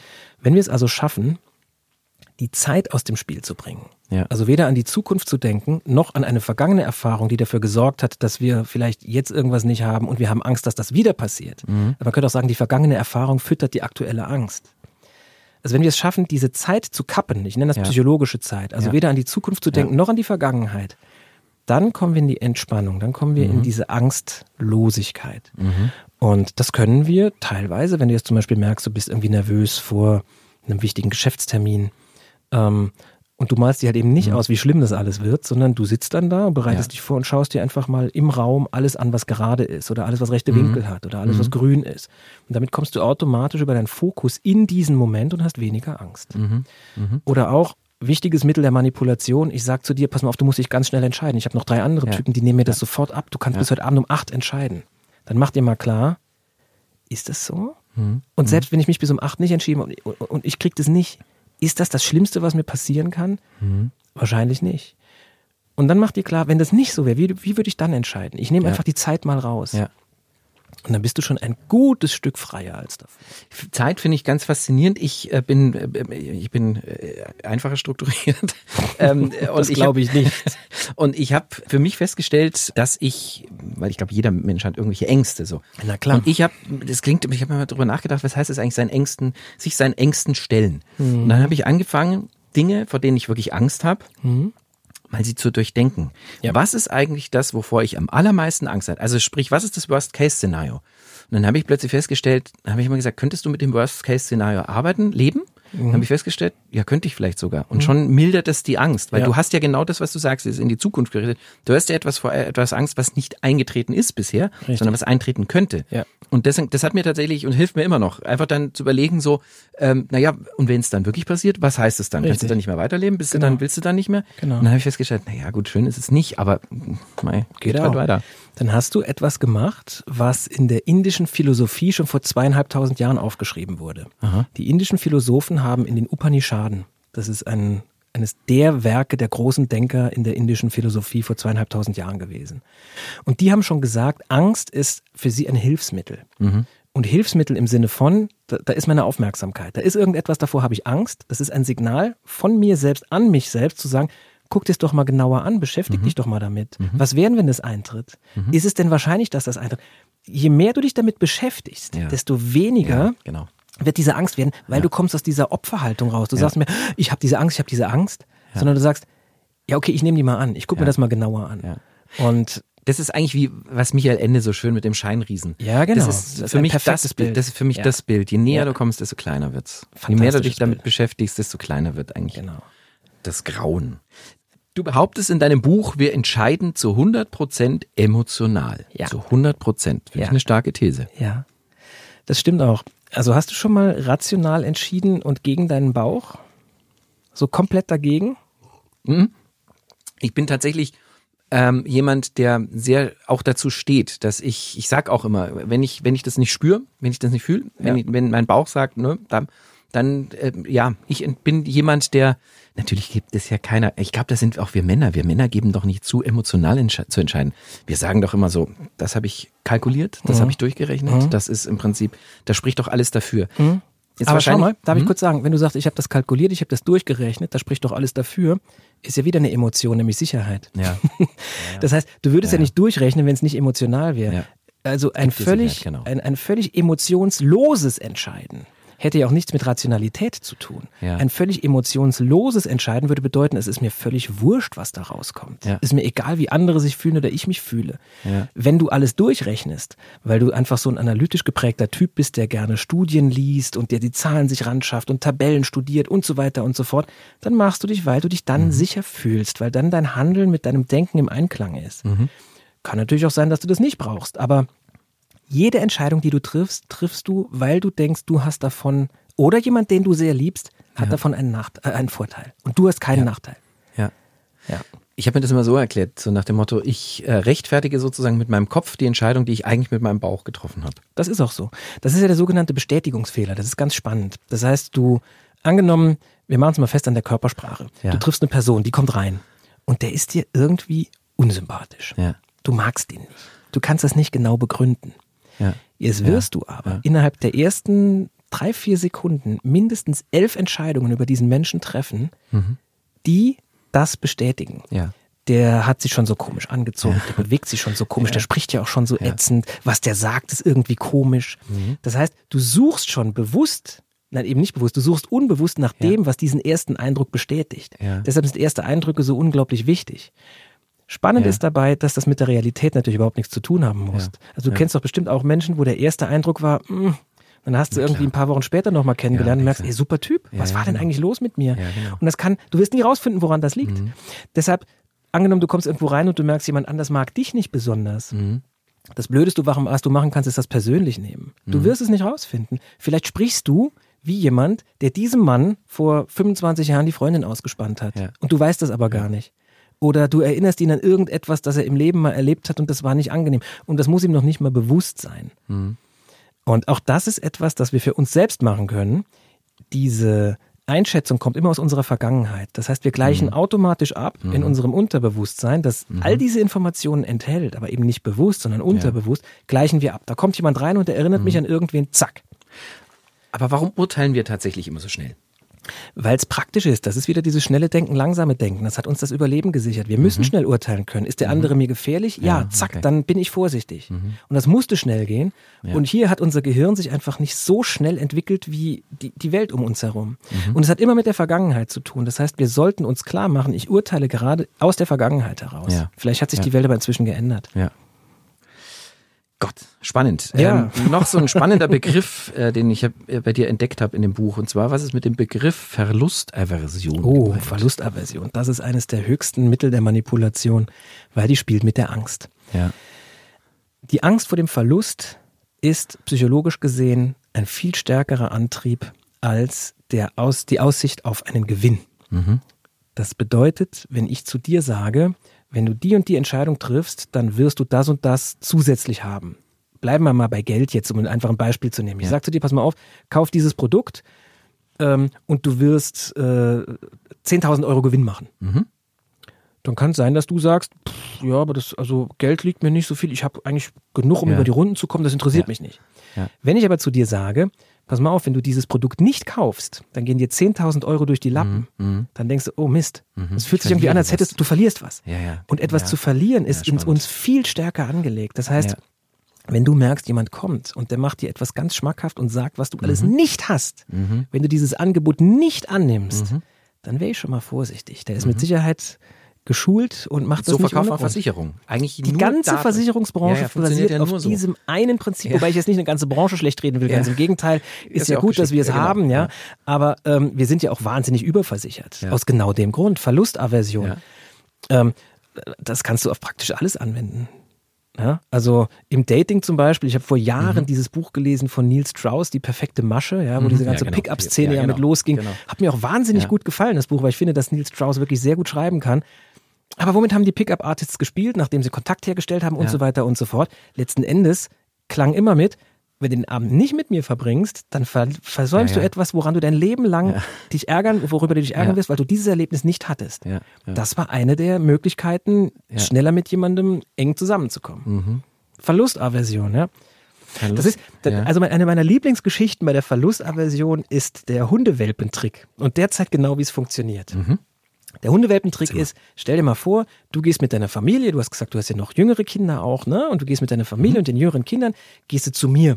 Und ich bin Hundezüchter und mhm. ich habe Border Collies und ich habe Hundewelpen. Und jetzt gibt's ja nun mal fast kaum etwas Süßeres als ein Hundewelpen. Mhm. Und jetzt seid ihr natürlich total verliebt in ein, zwei mhm. dieser Hundewelpen. Und anstatt jetzt zu sagen, ja, also fahrt nach Hause, überlegt's euch und meldet euch in drei Tagen wieder, ist die Wahrscheinlichkeit, dass ihr zu Hause wieder zur Ruhe kommt, emotional und ja. sagt, ey, das geht einfach nicht, wir haben die Zeit nicht und so weiter, ja. ist es ein ganz übler Trick, wenn ich zu dir sagen würde, du such dir doch mal einen aus, ich gebe dir den zwei Tage mit und wenn er dir nicht gefällt, dann bringst du ihn wieder zurück. Ja. Wie hoch ist die Wahrscheinlichkeit, dass du diesen Hundewelpen zurückbringst? Ja. Die ist ja, ja fast gleich null. ihr genau. habt dem einen Namen gegeben, ihr habt den gefüttert, ihr seid mit dem spazieren gegangen. Die Aussicht, den nicht mehr zu haben, mhm. die ist furchtbar. Mhm. Mhm. Wohingegen, wenn du zu Hause bist und hast keinen mitgenommen, die Aussicht, nicht einen zu kriegen, mhm. ist nicht so schlimm. Mhm. Mhm. Das ist für mich das beste Beispiel. Ja. Das ist lustig, weil man ja auch, weil du das darauf angespielt hast mit Kindern, weil man ja oft äh, auch Menschen, die sich dazu entschlossen haben, keine Kinder zu kriegen, die versuchen nochmal diesen Verlust praktisch vor sagen so, ja, ja, überleg doch mal, was du verpasst in deinem Leben. So, ja. und wenn du alt wirst, dann hast du das eben nicht. Ja. Das, auch hochmanipulativ. Eigentlich schon, ja. Ja, oder auch, wenn ich jetzt, also ganz praktisch, wenn ich mit meinen Kindern rede, und also zum Beispiel unser Sohn, der hatte, hatte mal so eine Zeit, wo er gesagt hat, ach Schule, pff, das, das interessiert mich alles gar nicht so. Wie reagierst du als Eltern? Du sagst, du, wenn du diese Ausbildung ja. nicht machst, also wenn du nicht wenigstens diesen Abschluss hast, ja. dann kannst du später als Erwachsener das und das und das und das nicht ja. machen. Diese Türen sind dir verschlossen. Ja, das ist genau das, womit du spielst. Und das funktioniert ja auch. Ja. Ja, also wenn du möchtest, dass jemand anders wirklich überzeugt ist, dann mach ihm klar, was ihm alles entgeht, wenn er dein genau. Angebot nicht annimmt. Genau. Bevor du Bestseller geschrieben hast und dich auf den Weg machtest, Deutschlands bekanntester Mentalist zu werden, mhm. hast du gezaubert. Ja. Hast du vorhin auch schon, schon gesagt, dass es früh losging. Mit 13 hast du begonnen, ähm, dich für Zauberei zu begeistern. Auslöser für dein frühes Interesse an der Zauberkunst war allerdings nicht, wie man ja vermuten könnte, der berühmte Zauberlehrling Harry Potter. Sondern gab es ja damals noch gar nicht. Ja, das Buch? Das Buch gab es auch noch nicht? Nee, das Buch kam ja raus 96 oder so, 95. Ja. Und wir reden von 1986. Ja. Gab's noch. Da gab es nur die kleine Hexe von Ottfried Preußler. die ist schön. Die habe ich gelesen. Die ist süß, ja. Aber Entschuldigung, ich habe dich unterbrochen. ja, alles gut, wir unterhalten uns ja. Ja. Also der Grund für dein, dein Zauberinteresse war ja eher ein, ein sehr unschöner, fast mhm. traumatischer wahrscheinlich, mhm. ähm, nämlich der Verlust des eigenen Bruders. Mhm. Wie kam es dazu, dass der Tod sozusagen deines Bruders etwas mit deinem späteren Beruf und einer Leidenschaft ja zu tun hat. Also erstmal schon mal ist das für mich die äh, Geschichte in meinem Leben, die mir eins gezeigt hat, nämlich das Leben ist nicht fair. Mhm. Also in Fairness im Schicksal zu suchen oder im Leben zu suchen, ist völliger Unsinn, weil das Leben ist, wie es ist. Und es kommt, mhm. was kommt. Und auf fast nichts hast du irgendeinen Einfluss. Der muss ja vorstellen, mein Bruder, der war sechs Jahre älter als ich. Mhm. Und als der 12, 13 war, hatte der Leukämie. Mhm. Und er hat es geschafft, mhm. was 82, 83 mhm. äh, eine Sensation war. Ja. Ja, also ja. es war sehr, sehr wahrscheinlich, dass er diese Krankheit nicht überlebt. Und jetzt hat er mhm. die überlebt. Mhm. Und äh, er hat diese Krankheit überlebt, um dann fünf, sechs Jahre später bei einem Unfall ums Leben zu kommen, wo man ja. sich auch denkt, das gibt's doch gar nicht. Also wie unfair kann das Leben sein? Mein Bruder ist beim Fallschirmspringen abgestürzt, bei ja. 19 genau. Ja, warum jetzt total, warum ist er falsch umgesprungen? Ich Warum? glaube, weil er, da sind wir bei der Verlustaversion, der mhm. hatte, der musste so viel durchmachen in dieser Phase, als er krank war, weil damals auch wirklich, der kam nicht aus dem Krankenhaus raus zum Beispiel. Mhm. Also Jahre später hatte mein mhm. bester Freund Krebs und der war viel zu Hause auch. Mhm. Ja, und das war eine andere Form der Therapie und ich glaube, inzwischen ist es nochmal eine Spur anders. Ich weiß es nicht, ich bin glücklicherweise raus aus dieser ja. Welt und hoffe auch, dass ich selber nicht mehr da rein muss. Ähm, aber bei meinem Bruder war das wirklich eine extrem harte Zeit, mhm. dieses Jahr im Krankenhaus. Ich durfte den zum Beispiel gar nicht besuchen. Also meine Erinnerungen mhm. an diese Zeit, ihn zu besuchen, war, dass ich auf dem Balkon stand, im, am, am Winterberg in Saarbrücken, das werde ich nie vergessen. Und ich stand draußen auf dem Balkon und da war eine Scheibe und hinter dieser Scheibe konnte ich ihm zuwinken und wir konnten mhm. mal schreien, wie es uns so geht. Mhm. Ähm, und ich glaube, dass er einfach, als er da rausgekommen ist, da musste schnell sein. Der ist Motorrad gefahren, der ist falsch gesprungen, der fand das alles geil. Der war halt ein, mhm. ein, ein Geschwindigkeitsjunkie, der fand das toll. Und war die, das Risiko oder ist das, wenn, wenn du so krank bist, äh, bewertest du da Risiken anders? Ich weiß es nicht. Keine Ahnung, ich konnte ja mhm. leider nie mit ihm drüber sprechen. Ich mhm. weiß es nicht. Ich weiß nur, dass er das auch wirklich geliebt hat, das mhm. Fallschirmspringen. Er fand es mhm. toll. Und halt am 12. April 86 hat es halt nicht geklappt, hat er halt einfach mhm. Pech gehabt. Ähm, ja, das war natürlich furchtbar. Ja. Also das ist wahrscheinlich auch du etwas 13, ich, ja. ja. ja. Und auch das, das verwindest du ja so nie, mhm. muss ich sagen. Aber, ich meine, das Leben ist nicht fair und das war ja. alles furchtbar. Aber erstens ist es vorbei. Ja. Ich kann es nicht ändern, ja. Also muss damit zurechtkommen. Und außerdem hatte er in der Zeit im Krankenhaus begonnen, sich für Zauberkunst zu interessieren, war mhm. aber nicht besonders gut. Der musste mhm. immer grinsen, wenn er den Trick gemacht hat. Das heißt, ich konnte immer genau ihm ansehen, mhm. jetzt, jetzt, ich weiß nicht, was er gemacht hat, aber irgendwas hat er gemacht. Und irgendwann hat er das Interesse daran auch verloren. Aber er hat mir immer wieder mhm. Sachen gezeigt und mich hat das unglaublich fasziniert. Ich fand es mhm. toll. Mhm. Und er hat mir aber nie verraten, wie es geht. Das heißt, mhm. es, kann, es war jetzt nicht so, dass ich sagen kann, ich, ich habe das von ihm gelernt oder so, sondern ja. ganz im Gegenteil, er hat das sehr ernst genommen, hat gesagt, ja. nein, das größte Geheimnis der Zauberkunst ist, dass man seine Geheimnisse behält. Ich verrate es dir nicht. Ja. Und nachdem er gestorben war, bin ich dann in sein Zimmer, weil ich ja wusste, wo sein Zauberkoffer steht, mhm. und habe mir den aus seinem Zimmer geholt und in mein Zimmer reingestellt. Mhm. Und dann habe ich den erstmal nicht aufgemacht, weil ich hatte einen Höllenrespekt vor diesem Koffer, ja. weil er hat mir den ja nie gegeben. Mhm. Irgendwann hat er die Neugier gesiegt und ich habe diesen Koffer aufgemacht. Und da waren Requisiten drin, da waren ähm, Anleitungen drin, wie man das vorführt. Und das Öffnen dieses Koffers war mit Sicherheit einer der wichtigsten Momente in meinem Leben. Mhm. Weil wenn ich diesen Koffer nicht aufgemacht hätte, dann hätte mhm. ich wahrscheinlich diese Kunst für mich so nicht entdeckt oder später. Ja. Ich meine, ja. weiß es nicht, aber wahrscheinlich nicht. Ne?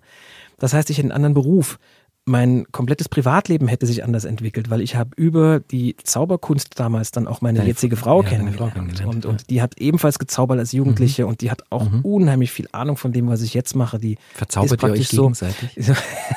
Ja, so kitschig möchte ich es jetzt nicht sagen, aber wir verstehen es schon wahnsinnig gut. Auch immer noch nach dieser langen Zeit, die wir zusammen sind, ist es so, dass wir einfach uns unheimlich gut verstehen und ähm, einfach auch fest zusammengehören und, mhm. und sie ist auch bei beruflich bei allem, was ich mache, immer mhm. im Hintergrund mit dabei. Es trägt auch ihre Handschrift. Das heißt, mein berufliches Leben hätte sich anders entwickelt, mein privates ja. Leben hätte sich ja. anders entwickelt. Und ähm, von daher kann ich nur sagen, ja, ja, das war natürlich ziemlich bitter alles. Ja.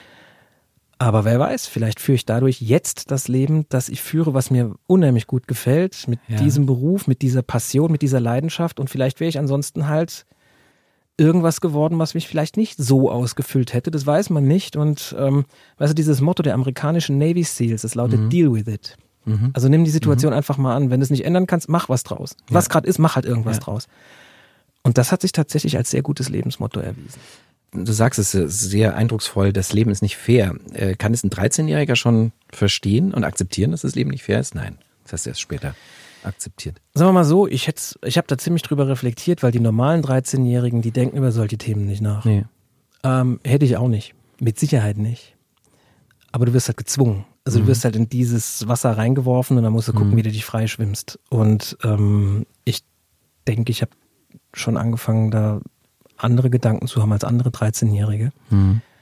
Aber das war auch okay. Also ich hatte jetzt nicht deshalb eine besonders schlimme Jugend. Also ich mhm. möchte das jetzt auch nicht mhm. überdramatisieren. Ja, das war ein schlimmes Erlebnis mhm. in meiner Jugend. Aber ich würde jetzt nicht sagen, dass ich eine ganz furchtbare Jugend hatte. Ich habe halt ja. halt in diesem einen Bereich ziemlich Pech gehabt. Ja. Und das hat mich natürlich auch geprägt bis heute. Mhm. Auf der anderen Seite lebe ich dadurch sehr viel bewusster. Und mhm. mir ist klar, das Leben ist halt unsicher. Mhm. Und das ist ein Naturgesetz. Was die Ja. Zukunft bringt, weißt du nicht. Ja. Aber man kann das ja auch andersrum sehen. Vielleicht wird es ja viel besser, als du dir denkst. Das geht ja in beide Richtungen. Ja. Da kommen wir wieder mit den Ängsten, genau. Warum, aber es ist genau, es ist ja auch die Frage des, des, des, warum ich vor der Zukunft möglicherweise Angst habe. Mhm. Was oft ja gar nicht rational sein muss. Nee, die Ängste sind ja in den seltensten Fällen rational. Die Ängste sind Ja. ja, Emotionen. Übrigens etwas, was dann, das man sehr gut tun kann, wenn man Angst hat, ist die Worte zu ändern. Und Mhm. anstatt zu sagen, ich habe Angst vor etwas, weil du hast die ja nicht, du Ja. fühlst die ja. Ja. Das ist aber ein Riesenunterschied. Ja. Ob du etwas Ja. hast oder ob du etwas Ja, ja. fühlst. Ja. Also einer der ersten Schritte, die ich mache, wenn ich merke, uh, da, da habe ich Angst, ist, dass ich sage, nee, nee, du fühlst gerade Angst. Deine Gefühle kannst du auch tatsächlich ändern, wenn du anders über etwas denkst. Guck dir das doch mal genauer an. Und jetzt sind wir wieder dabei. Ich gucke mir genau an, warum kommt dieses Gefühl, Gefühl hoch? Ähm, warum hast du das? Und dann guckst du dir mal genauer an und dann wirst du merken, dass die Angst abnimmt. Also ich würde von mir behaupten, dass ich ein recht angstfreier Mensch bin. Ja. Den Eindruck machst du zumindest auf mich. Wie der deutsche Playboy wirst du in diesem Sommer 50. Mhm. Du bist auch wie wir in München beheimatet. Mhm. Gibt es sonst noch Gemeinsamkeiten zwischen uns, dem Playboy und dir? Ich glaube, wir teilen ähnliche Werte. Dieser, diese Freigeistigkeit. Also mein höchster Wert ist Freiheit. Ja, ähm, dieses freie Denken, frei sein, offen Ja. sein für Neues. Und was dem Playboy ja manchmal unterstellt wird, ist, dass er äh, irgendwie gegen die Frau wäre und die auf ihr Äußeres reduziert. Und das ist völliger Blödsinn. In Wirklichkeit verehrt der Playboy doch die Frauen und zeigt halt auch die schönen Seiten. Und ähm, ich denke, wir haben da sehr viel gemeinsam. Ich glaube, diese Freigeistigkeit und dieses Interessieren auch für die schönen Themen des Lebens. Also Ja. ich lese den ja schon seit vielen Jahren. Übrigens, meinen ersten Playboy habe ich meinem Vater geklaut. Das Ja. war jetzt auch so eine Kindheitserinnerung. Wie- wie alt warst du da? Als ich den meinem Vater geklaut Ja. habe, boah, das, da muss ich drüber nachdenken. Ich, da war ich noch in der Grundschule. Acht, neun. Wow. Ja. Und dann, Ich also mein Vater ist, mit 13. Nee, da, da war ich warst so, du früher dran. Da war ich acht, neun. Und mein Vater ist ganz oft mit mir sonntags ins Kino gegangen. Ja. Und nach dem, und das Kino war in der Nähe vom Bahnhof, vom Hauptbahnhof. Und damals waren halt die Geschäfte, das ist glaube ich immer noch so, die waren halt alle zu. Ja. und wenn man, äh, und ich habe dann zum Beispiel ein Ips-Heft bekommen oder ein Comic oder ähnliches. und dann sind wir. Ja. nach dem äh, Kino sind wir ganz oft zum Bahnhof gefahren und hat mein Vater sich halt ab und zu den Playboy gekauft. Das habe ich Mhm. natürlich gesehen, ja. Und der war da auch nicht verklemmt, sondern ich durfte das ja sehen. Und ähm, da ist ja überhaupt nichts dahinter. Und ich habe das aber gesehen und mich hat das natürlich wahnsinnig fasziniert. Und dann habe ich ihm den geklaut und habe den gelesen und fand Ja. das auch ganz toll. Äh, diese 80er Jahre Playboys, das ist Ja. natürlich auch schon eine irre Zeit gewesen. Total, ja. Und viele Jahre später habe ich diese Geschichte, habe ich meiner Schwägerin erzählt. Und dann hat die mir vor, und das, ich, ich weiß nicht, es ist schon lange, dass ich den im Abo habe. Und das war eine Idee meiner Schwägerin. Die hat mir den dann nämlich in, zu Weihnachten im Abo geschenkt, weil sie gesagt hat, ey, du hast mir diese Story erzählt. Ja. Fand ich lustig. Hier hast du ein Playboy-Abo zu Weihnachten. Ein super Geschenk. Ja. Und irgendwann hat sie damit aufgehört, weil das Abo hier lief halt aus. Mhm. Und dann habe ich das einem sehr guten Freund erzählt. Also ich habe gesagt, ey, meine Schwägerin hat mir dieses Abo geschenkt. Das war super. Es war eines der besten Geschenke überhaupt. Dann hat er mir zum Geburtstag dieses Abo nochmal geschenkt. Und das habe ich bis heute.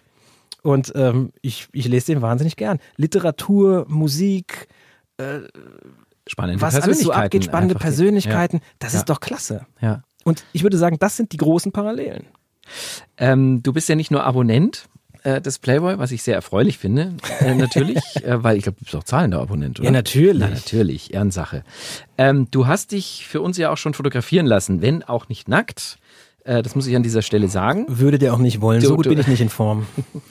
Aber du hast auch schon für uns geschrieben, Ja. nämlich über das Thema Geheimnisse. Ja. Warum sind Geheimnisse für eine funktionierende Partnerschaft notwendig?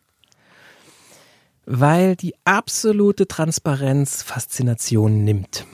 Ich rede nicht, weißt du, das ist auch so ein Ding. Ich habe ein ganzes Buch geschrieben über Geheimnisse, Genau. weil Geheimnisse immer mit was Schlechtem konnotiert werden bei uns. Ein Geheimnis ist immer was Dunkles, es ist immer was Dreckiges, es ist immer was Böses, es ist immer Ja. etwas, das man niemandem zeigen darf.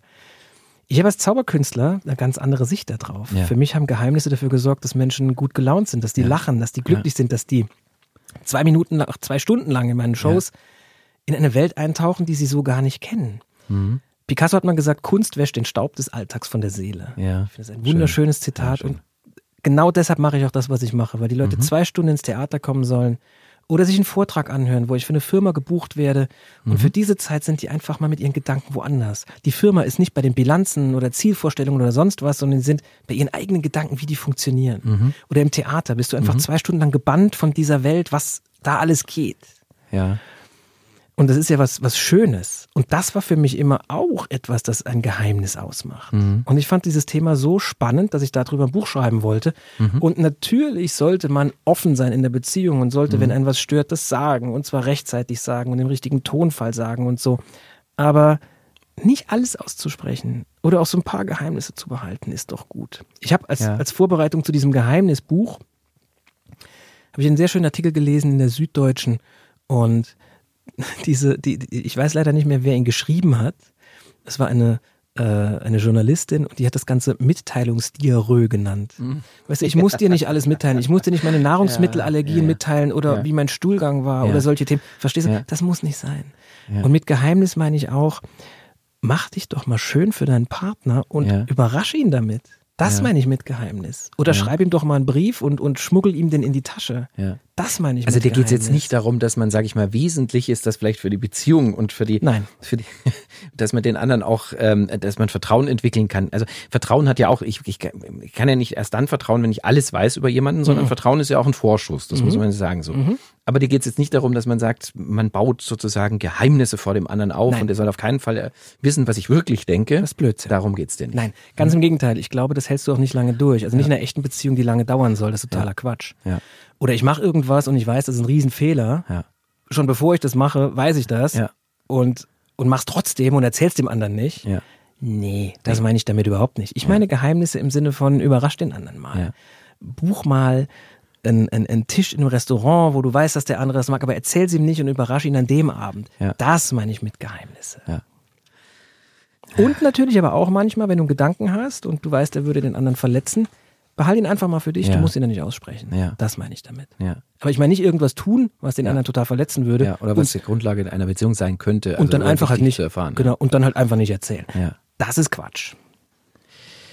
Du bist aktuell endlich wieder, muss man sagen, auch auf der Bühne. Ja. Du bist, du bist, du bist unterwegs, auch wenn dein, ähm, ich habe es vorhin äh, kurz in unserem Vorgespräch auch äh, gemeint, eigentlich müsstest du, glaube ich, heute müsstest du in Salzburg sein oder was gestern und in, in Wien, Wien und, und, heute in Salzburg. In, genau. Heute in Salzburg, genau. Ja. Das auch da äh, alles noch durcheinander. Aber du bist wieder auf Tour. Dein, mhm. dein Programm heißt Feuerproben. Ähm, worum geht's da? dieses Programm oder der Programmtitel, der war ja fast schon äh, hellseherisch, weil mhm. der Titel, der entstand 20, 2016, 2017. Ja. Da gingen wir los mit der Tour und ähm, Feuerproben, weil viele Themen, die wir auch in diesem in diesem Podcast hier angesprochen haben, für uns alle ja eine große Rolle spielen. Ne? Was mhm. sind die großen Herausforderungen im Leben? Warum machen wir Fehler immer wieder, obwohl wir wissen, dass wir eigentlich anfällig sind dafür oder wir wissen, dass es falsch ist, wir machen es trotzdem. Das ja. sind für mich die Feuerproben. Ja. Und das war das, das Thema dieser Show. Warum denken ja. wir, wie wir denken? Warum handeln wir, wie wir handeln? Warum fühlen wir, wie wir fühlen? Was ist die große Feuerprobe dabei? Ja. Das sind jetzt die letzten Termine tatsächlich. Also ich spiele jetzt ja. dieses Frühjahr, Zeitpunkt der Aufzeichnung dieses Podcasts noch fünfmal und im Herbst noch dreimal und dann war's das mit den Feuerproben. Und, dann? dann freue ich mich aber, denn dann gehen wir im Herbst mit einem neuen Programm raus. Ah, okay. Kannst du darüber schon was sagen? Was wird das sein? Was wird das wird die Essenz der letzten 30 Jahre meines Schaffens sein tatsächlich. Also da kommt alles rein, was ich in den letzten 30 Jahren für mich als Künstler, auch als Autor an Themen gesammelt und gelernt habe. Und es wird mit Sicherheit mein faszinierendstes und verblüffendstes Programm. Ja. Wir sind ja noch am Schreiben, es ist noch nicht ganz fertig. Und ähm, das, wird, das wird großen Spaß machen. Wir haben einen anderen Look. Ja? Also das Programm hat einen anderen Look ja. und äh, Du musst wissen, ich mache ja viele Sachen, ne? Und aber mhm. dieses Abendprogramm, das ist immer so das Herzblut des Künstlers, ja. weil das, ja. das, da ist so die Essenz drin dessen, was dich in dem Moment beschäftigt, was du mhm. zeigen mhm. willst. Und es ist tatsächlich, ich darf es kaum laut sagen, es ist mein, mein siebtes Abendprogramm. Ja. wird, ja. wird gezaubert? Nein, das mache ich Nein. tatsächlich gar nicht mehr. Das liegt aber daran, dass es nicht in diesen Abend passen würde. Ja. Es würde die anderen Dinge, es wäre irgendwie nicht wirklich stimmig. Das wäre ja. wie wenn du, wie wenn du ein Jazzkonzert spielst und spielst da mal einen Rocksong dazwischen. Der ja. passt da irgendwie nicht rein, wenn er nicht verjazzt wird. Ich habe das probiert mal. Ich habe mal probiert, ein paar Effekte reinzubringen von früher. Und das hat sich nicht organisch in diesen Abend eingefügt. Mhm. Dennoch ist natürlich die Illusion und die Täuschung eine der Grundlagen des Abends, aber halt auf einer anderen Ebene. Und ich liebe die Zauberkunst immer noch. Mhm. Ich gehe immer noch zu Freunden, wenn die einen Auftritt haben. Ich gehe immer noch gern hier ins mhm. Zaubertheater, ins Christellis. Ich habe immer noch in meinem Freundeskreis fast nur Zauberkünstler. Ähm, ich mache es halt nur nicht mehr selbst auf der Bühne. Ja. Apropos Täuschung, täusche ich mich oder hast du äh, schon ausgetrunken? Fast ausgetrunken. Fast ausgetrunken. Wollen wir noch mal ein bisschen, bisschen ja. einen, einen noch mal Aber nach, natürlich. nachkippen so? Je später die Stunde. Gell? Du sagst wieder Stopp. Stopp, bitte, ja. das ist eine sehr schöne Flasche, muss ich dir sagen. Das ist eine sehr schöne Flasche, ja. genau. Und es ist auch ein sehr, das ist tatsächlich, ähm, ich mache jetzt an der Stelle einfach mal Werbung, weil ja. das ist der Playboy Gin und der ist tatsächlich im Jahr 2020, glaube ich, zum Gin ähm, des Jahres gewählt worden. Also es ist wirklich ein, auch ein ausgezeichneter Tropfen.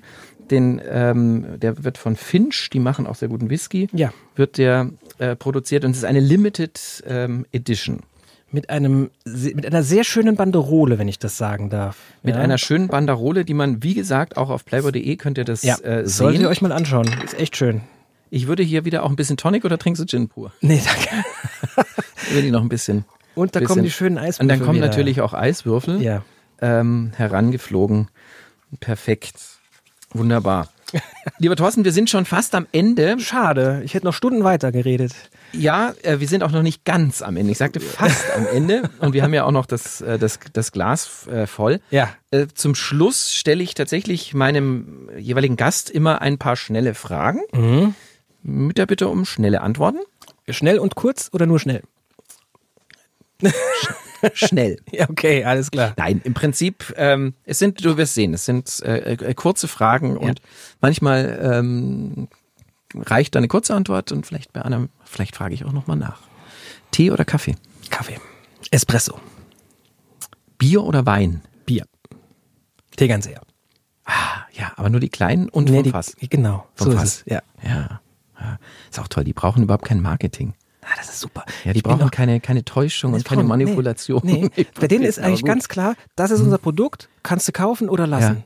Ja, ja. Das ist großartig. Und auch dieses Bräustübel am Tegernsee, da triffst du mich oft im Sommer. Ja. Ich liebe das. Ja. Gut, da bist du nicht ganz alleine, muss nee. man sagen. nee, überhaupt nicht. Nee. Ja. Kochen oder bestellen? Bestellen. Ja. Hat sich geändert bei mir über die Jahre. Meine Frau hat mir kürzlich einen Auszug aus einem Notizbuch gegeben. Das war sehr lustig. Sie hat irgendwie, wir haben, wir haben äh, so alte Bücher aufgeräumt und da ja. hat sie ein altes Notizbuch von mir gefunden. Und das war von 1997 ne, oder, oder 98. Da sagt sie, guck mal hier. Und da standen Kochrezepte drin, die ich ja. handschriftlich geschrieben habe, mit wow. also ganz viel Liebe. Und du hast gesehen, da war auch Soßenflecken mhm. drauf. Also das war wirklich so eine Kladde, die beim Kochen neben dem ja. Topf Du hast wirklich lag. gekocht, nicht nur ich hab, geschrieben. Nee, ja. Ich habe wirklich gekocht, ganz viel, weil ich das Buch gelesen habe, es muss nicht immer Kaviar sein, von Johannes Mario Simmel. Ja. Das hat mir wahnsinnig gut gefallen. Und dann habe ich gekocht, viel während dem Studium und interessanterweise mit dem Diplom habe ich aufgehört und ich bestelle. Ich habe gar keinen Spaß mehr am Kochen. ist komisch. Nein, du hast keinen Spaß am Kochen? Nicht Aber, mehr. Ja. Hat sich gewandelt. Ja. Ja. Und das äh, findet, also das ist ja zum Beispiel, ich habe an, an, an, ähm, an dieser Stelle auch mit dem Weltmeisterkoch äh, Holger Stromberg gesprochen. ja, der gefragt, ist toll. Der ist toll. Wir kennen ihn beide, wir ja. schätzen ihn beide. Und ich habe ihn auch gefragt, sag mal, gibt es nicht ein, ein Gericht so, ich habe es mal so salopp formuliert, so, womit man seine Holde in die Kiste kochen kann. ja. Und da hat er nicht lange darüber nachdenken müssen. so. Und er hatte mit einer Begeisterung, und da habe ich es wieder verstanden. So, ich glaube, dass das, dass das Frauen total beeindruckt, ja. wenn man, wenn man, wenn man kochen kann. Natürlich. Ja. Aber schau mal, ich habe ja meine Frau damit beeindruckt, dass ich kochen kann. Ja, das ist sehr gut. Zur richtigen Zeit. Aber wenn dir das gefällt, wenn du sagst, so ein ja. Aphrodisiakum, habe ich einen Buchtipp für dich von Martin ja. Suter, der Koch. Ja, wunderbar. Ich schätze das den ist Suter. Ein super. Ja. Übrigens ist mein Lieblingsbuch von Martin Suter ist die dunkle Seite des Mondes. Wahnsinniges. Wahnsinnig gutes Ein Buch. Wahnsinniges aber, Buch. Ja. Martin Suter ist sowieso, also kann man, kann kannst man, du alles lesen. Kann man lesen, finde ich auch. Ja, super. Ähm, äh, Nochmal bei dem Bestellen, was bestellst du gerne? Pizza, äh, asiatisch, was? Also das sind dann meistens Familienentscheidungen, ne? weil mhm. wir sind ja zu fünft bei uns zu Hause und da musst du alle unter einen Nenner bringen und inzwischen haben wir es so, dass jeweils einer entscheiden darf, was bestellt wird und wenn ja. mein Sohn äh, entscheiden darf, gibt's immer Burger. Äh, wenn meine Töchter entscheiden dürfen, gibt's meistens Indisch und bei mir auch. Ich bestelle Ja. wahnsinnig gerne indisches Essen. Ja. Ja. Kino oder Netflix? Kino. Er war ganz klar Kino. Gar keine Frage. Du bist ein großer Filmfan aber auch, gell? Ja. Filme tauchen in deinem Buch, auch äh, in deinem aktuellen Buch, ähm, immer wieder auf. Filme, Musik und Bücher, Ja. das ist liebe ich, ja. Verzaubern oder verzaubert werden? Verzaubern. Selber machen ist immer besser. Samstag oder Sonntag? Samstag. Warum? Da ist mehr Aktion drin. Der Sonntag ist manchmal so ein bisschen langweilig. Reich oder berühmt? Das kann ich nicht so leicht beantworten. Glücklich würde ich sagen. Also das, was dich glücklich macht. Ich glaube, richtig blöd, richtig blöd ist es, wenn du sehr berühmt bist, aber nicht über die Runden kommst. Ja. Das ist ganz bitter, glaube ich. Genauso ätzend kann es sein, wenn du reich bist, aber, aber allein und einsam. Äh, von daher kann ich das so nicht beantworten. Aber warst du schon immer für die Bühne gemacht? Nee, eigentlich gar nicht. Ich bin eigentlich, und das glaubt man mir nicht, ne, aber eigentlich bin ich ein introvertierter Mensch. Ich habe eigentlich Schwierigkeiten, mit, mit anderen Leuten direkt so ins Gespräch zu kommen. Und das sollte man jetzt so gar nicht denken, ne, wenn ich irgendwo reinkomme. So. Aber ich glaube, dass ich das lernen musste. Also ich kann das jetzt gut, aber ich musste das lernen und ich glaube auch tatsächlich, dass die Zauberkunst, mit der ich mich als Jugendlicher beschäftigt habe, mein Vehikel war genau dafür. Musstest du dich für die Bühne überwinden? Nee, gar nicht. Das lief mir Ja. direkt ganz locker von der Hand. Das war, also das vor Menschen stehen, das liegt mir tatsächlich, wurde mir in die Wiege gelegt. Aber ich mache mir natürlich schon noch Gedanken drum, was erzählst du denn da? Es muss ja gehaltvoll sein. Die Leute sollen ja danach, es gibt ja nichts Schlimmeres, als wenn du Leuten Zeit stiehlst. Ja. Die dürfen ja nicht rausrennen. Der Saal ist ja zu. Also das ist, man hat da eine Riesenverantwortung, ja. Man, man nimmt den Leuten Zeit und die muss danach so gefüllt sein, dass die Leute sagen, das war es auch wert. wert, ja. Weißt du, wenn du ein Ticket kaufst, im schlimmsten Fall hast du Geld ausgegeben, doof, ja. Aber Geld kannst du wieder verdienen. Aber die Zeit, die du in etwas investiert hast, die kriegst du nie wieder zurück. Von daher nehme ich das als eine Riesenverantwortung, der Kapitän zu sein über zweieinhalb Stunden Abendprogramm und das praktisch alleine zu stemmen. Ja. Ja, über Ticketpreise zum Beispiel unterhält man sich eigentlich immer nur dann, wenn man der Meinung war, das hat sich eigentlich nicht gelohnt. Genau. Also auch subjektiv. Ja. Bestsellerliste oder eigene Fernsehshow? Bestsellerliste. Liebe Bücher. Die sind viel dichter, gehaltvoller. Und da steckt auch tatsächlich mehr Persönlichkeit drin. Weißt du, in so einer Fernsehshow, da hast du dann noch einen Regisseur, da hast du noch einen Autor, da hast du noch einen Kameramann, da hast du noch ganz viele Leute drumherum. Beim Buch, da sitzt du allein an deinem Schreibtisch und du Stephen King schreibt das in seiner Autobiografie, Schreiben ist veredeltes Denken. Das heißt, du machst dir Gedanken Ja. Und du formulierst die und es kommt dir auch nur dann letzten Endes ins Buch, was wirklich, was es wert ist. Also du schreibst ja auch ganz Ja. viele Sachen, die dann nicht ins Buch reinkommen. Ja. Von daher liegt mir das Buch, dieses alleine am Schreibtisch arbeiten, das liegt mir schon sehr. Wenn du noch mal 25 Jahre jung wärst, Mhm. würdest du was? Mehr reisen. Ich würde die Zeit als Student mehr damit verbringen, diese Freiheit, die du hast, zu nutzen, um andere Länder lange zu besuchen. Ich habe immer als, als Student schon mit meiner Frau zusammen, wir waren damals schon ein Team, Auftritte gemacht. Das heißt, wir waren auch nie besonders lange weg. Wir haben jetzt nicht mal eine Weltreise gemacht mit dem Rucksack über drei, vier Monate in den Semesterferien, sondern wir waren dann zwei Wochen irgendwie weg und dann sind wir zurück, weil ich einen Auftritt hatte. Oder wir, muss man sagen. Sie war immer mit dabei, weil wir einen Auftritt hatten. Und das würde ich heute wahrscheinlich anders machen. Ich konnte danach noch genug Auftritte machen, die sind mir nicht weggerannt. War wahrscheinlich Verlustaversion. Ich dachte mir immer, um Gottes Willen, was ist, wenn das mal aufhört? Ich muss das jetzt nutzen. Ja. Und heute würde ich länger reisen, längere, größere Rucksackreisen machen. Und diese Freiheit, die du dann auch allerspätestens, wenn Kinder da sind, die du dann einfach so nicht mehr hast. Ich meine das nicht wertend, das ist genauso schön, aber es ist anders. Und das würde ich mehr ausschöpfen. Lieber Thorsten, es war mir ein großes Vergnügen. Auf die Freiheit, Ja, danke sehr. auf das Leben, Ja, auf das schöne Leben. auf das schöne Leben. danke für die Einladung. Sehr, sehr gerne. Ich glaube, ich habe bei mir das Tonic vergessen. Aber so wirkt es besser. After Hours, die Playboy-Bargespräche, ist ein Podcast von Playboy, produziert von Alex Wunschel. Moderation Florian Beutin.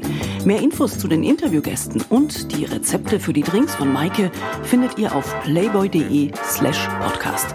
Feedback und Vorschläge für den Podcast bitte an podcast at playboy.de.